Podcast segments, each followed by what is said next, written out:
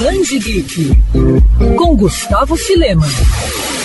Uma história que prende leitores do começo ao fim. E talvez um dos principais motivos por trás de tal façanha é a forma como a artista Raina Telgemeier consegue ao mesmo tempo contar uma trama com um tema tão desafiante e complexo e apresentar descobertas e lições que envolvem um mundo infantil. Esse é Fantasmas, o novo livro da autora lançado pela editora Intrínseca aqui no Brasil. Na obra, a família de Katrina está de mudança para a Bahia de la Luna, uma cidade nublada no litoral da Califórnia. O motivo pela mudança passa por um importante motivo. A brisa do local vai ser fundamental para o tratamento de Maia, irmã mais nova de Katrina, e que enfrenta uma fibrose cística, uma doença degenerativa dos pulmões. Enquanto Maia busca de alguma forma conversar com um fantasma para matar a curiosidade sobre o pós-vida, Katrina tem ansiedade e pavor do mundo sobrenatural. As coisas começam a mudar quando as duas se veem no meio de uma nova aventura envolvendo um gato preto misterioso e a aproximação do tradicional Dia de los Muertos. É quando as irmãs descobrem durante um passeio na nova vizinhança que ventos gélidos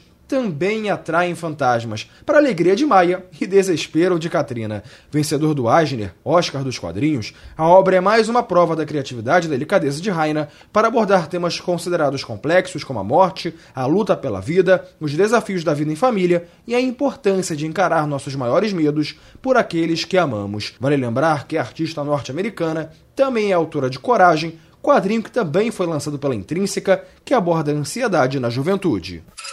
Quer ouvir essa coluna novamente? É só procurar nas plataformas de streaming de áudio. Conheça mais dos podcasts da Band FM Rio.